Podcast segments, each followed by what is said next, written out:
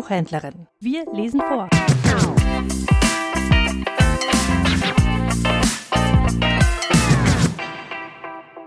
Maximilian Harden lebte von 1861 bis 1927. Sein eigentlicher Name lautet Ernst Felix Witkowski. Er wurde in den 80er Jahren des 19. Jahrhunderts durch Glossen, Feuilletons und literarische Kritiken eine bekannte Persönlichkeit in Berlin.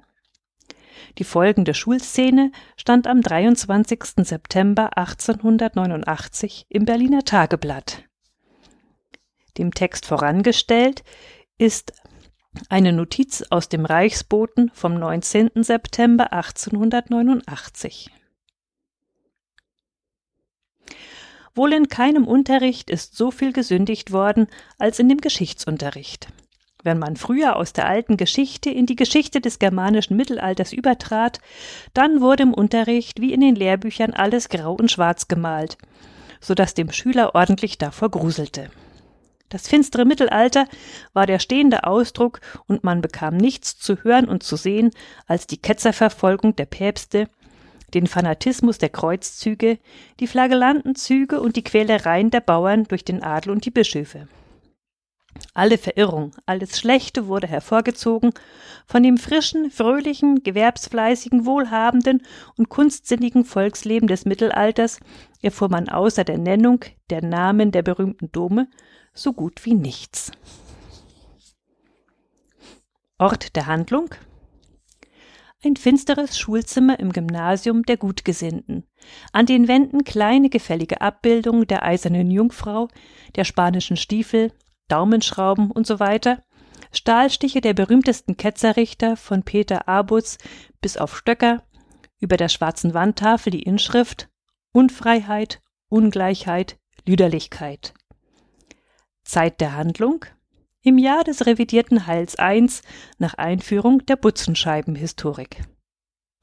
Lehrer wir kommen nunmehr zur zweiten Blüteperiode des Mittelalters, welche nach fast 200-jährigen überaus traurigen Verirrungen wiederum an die erste anknüpft. Noch freilich müssen wir manchen Rückschritt machen, um im Deutschen Reiche das frische, fröhliche, gewerbsfleißige, wohlhabende und kunstsinnige Volksleben wieder erstehen zu sehen, welches im 14. Jahrhundert unter der weisen und milden Herrschaft der edelsten unserer Nation so herrlich emporgeblüht war. Noch besitzen wir nicht einmal in der deutschen Reichshauptstadt, deren Ehrenpflicht es doch wäre, die Führung nach rückwärts zu übernehmen, noch, sage ich, haben wir nicht einmal hier eine Judenklemme, mit der doch in den sonnigen Tagen der Raubritter und des Völkerglückes so überaus erfreuliche Resultate erzielt wurden noch ist die Inquisition nicht wieder eingesetzt in ihre heiligen Rechte gegen Kirchen und Reichsfeinde, noch sind die ältesten Adligen nicht sicher vor dem plebejischen Siegelversuchen niedergeborener Gerichtsvollzieher. Und der beschränkte Untertanenverstand maßt sich eine mitberatende und mitentscheidende Stimme an in Angelegenheiten, bei denen er nur schweigen und zahlen sollte. Aber, ihr deutschen Knaben und Jünglinge, verzagt dieser halb nicht, es muss und wird anders werden im Land der Quitzus und der Herrenrechte. Der Geschichtsunterricht muss umkehren.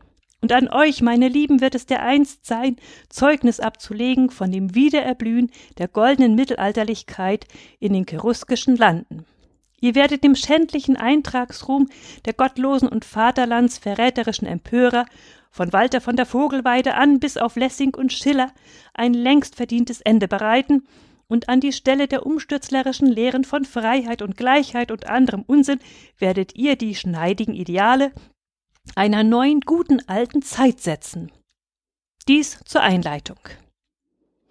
Wir beginnen nunmehr mit der neuesten Geschichte vom Jahre 1848 bis auf den heutigen Tag. Schmidt, ich frage dich als den Klassenersten, was geschah im Jahr 1848? Entrüste dich ohne Scheu, mein Sohn. Erster Schüler. Im Jahr 1848 wurde dem Volk endlich die Rechte zugestanden, die es sich durch zahllose Opfer an Blut und Gut längst schon verdient hatte, sagt mein Vater, Herr Doktor. Lehrer. Dein Vater ist ein Stadtverordneter. Was kann man da anderes erwarten? Aber Primus bist du gewesen. Antworte du, von Gänserich, der du im nächsten Jahr ins Kadettenkorps aufgenommen werden sollst, antworte diesem gesinnungslosen Schüler. Was weißt du vom Jahre 1848? Zweiter Schüler. Zu Befehl, Herr Doktor. Papa meint, wäre alles Unsinn gewesen. Man hätte den Kerls den Daumen aufs Auge halten müssen. Ins Loch oder vors Kriegsgericht jeden, der murrt oder muckst. Und mein großer Bruder, der Regierungsassessor, sagt immer, wenn man die Kulturen nicht so gottsjämmerlich verwöhnt hätte, dann würden die verdammten Judenjungen heute nicht das Maul so weit aufreißen. Lehrer, notiere dir selbst ein Lob von Gänserich und führe von heute an das Klassenbuch. Du bist nicht besonders klug, du könntest auch wohl fleißiger sein, aber du hast das Zeug zu einem modernen Ritter. Nehmt euch alle ein Beispiel an eurem neuen Primus. Wir fahren fort. Wer von euch kann mir die wichtigsten Gedenktage in der neuesten deutschen Geschichte nennen? Erster Schüler. Die Verleihung des Wahlrechts, die Kaiserproklamation, die Einführung der Selbstverwaltung, die Lehrer Schmidt. So viele Worte, so viel Reichsfeindlichkeiten. Du hast die Gelegenheit übel genutzt, deinen Fehler von vorhin wieder gut zu machen. Ich fürchte, ich fürchte, du endest dermaleinst elendlich als ein freisinniger Volksverführer. Einstweilen werde ich dich als nicht vorhanden betrachten.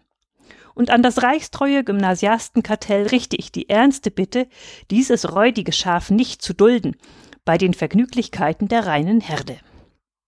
Ich selbst werde mit dem Herrn Direktor Rücksprache darüber nehmen, ob es nicht am Ende angezeigt wäre, diesen frühen demagogischen Trieb einzuengen durch die diskretionäre Ausnahmegesetze.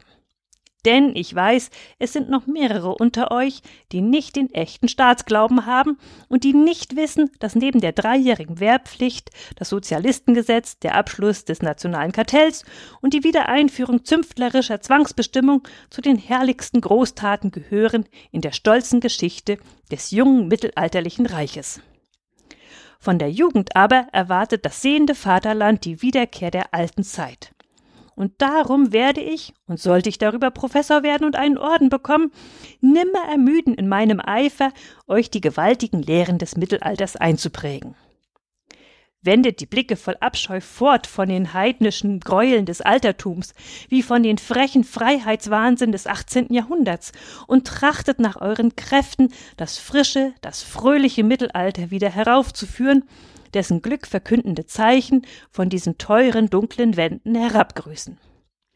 Wir dürfen nicht rasten und nicht ruhen, bis wir die Stände wieder haben und die Zünfte und die Privilegien des Adels und der Kleresei, bis wir Bürgerlichen wieder den Mund halten dürfen und den Beutel auftun.